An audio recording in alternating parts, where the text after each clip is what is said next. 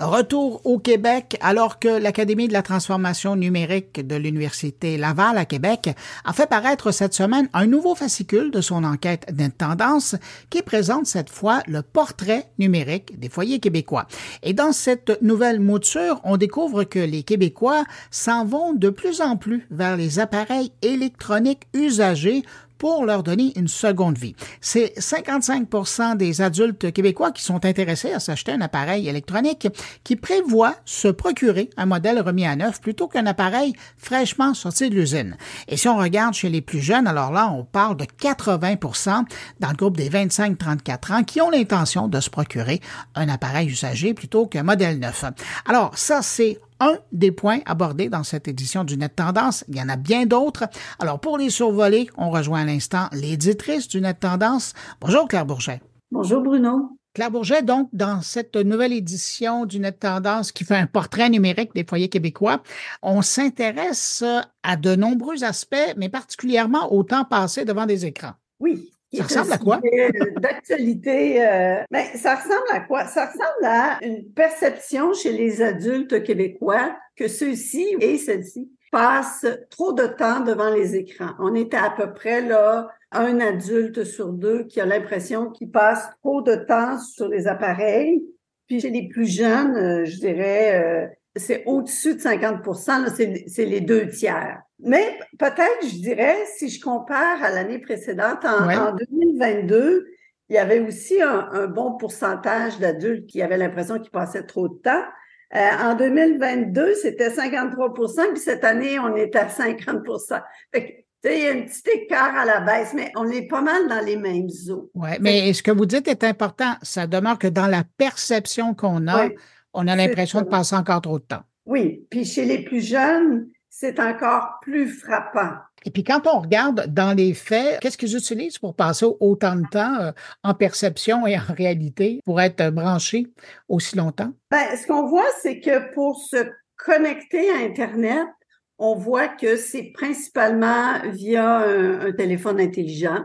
Le téléphone intelligent est maintenant le... Le navire amiral.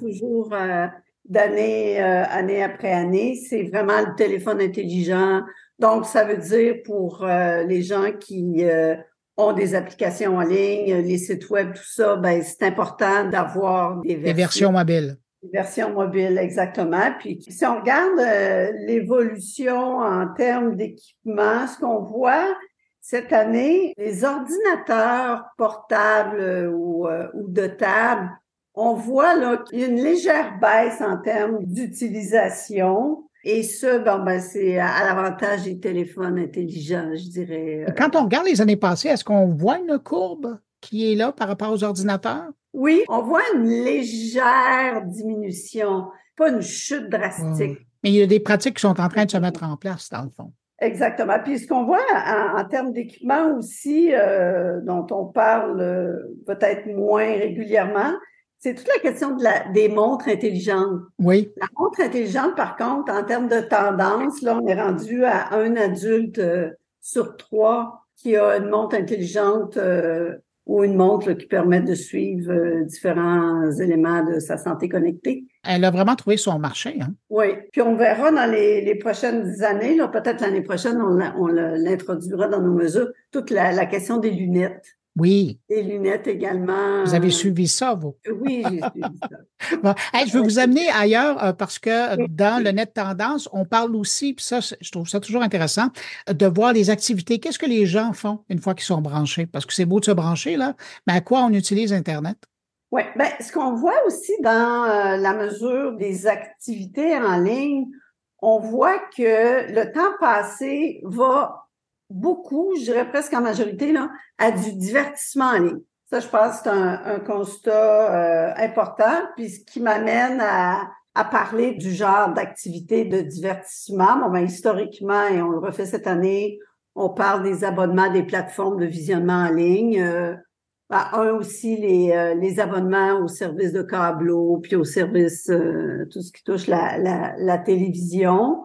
Puis je dirais, bon, malgré la, la situation économique, puis le budget, la gestion euh, du budget peut-être plus serré, le déménage, le taux d'abonnement à des plateformes de visionnement en ligne a un petit peu diminué. On est parti en 2022, on était à 72% puis cette année, euh, ben, pour l'année 2023, c'est 68% C'est un écart, c'est 4 on, déborde la marge d'erreur. Il, il, y a une petite diminution. Je tenais à vous remercier parce que j'ai découvert en regardant euh, ce nouveau fascicule de notre tendance qu'il y avait 21% euh, des euh, Québécois qui avaient utilisé l'Internet pour suivre les nouvelles tendances en matière de technologie et du numérique.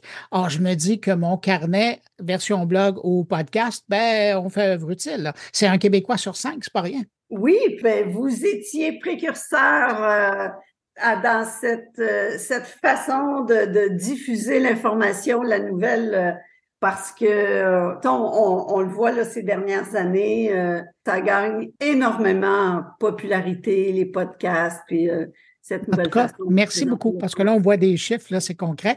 avant de vous laisser, je veux absolument parler d'intelligence artificielle parce que cette année, vous avez pris le temps de poser la question des Québécois pour savoir leur connaissance et leur utilisation de l'intelligence artificielle générative et vous avez posé des questions concernant ChatGPT. Euh, oui, on a demandé aux, adultes s'ils avaient déjà utilisé ou entendu parler de ChatGPT. Et puis, euh, c'est 20% des adultes qui euh, ont déjà utilisé euh, ChatGPT et 45% qui ne l'ont pas déjà utilisé, mais qui en ont au moins déjà entendu parler.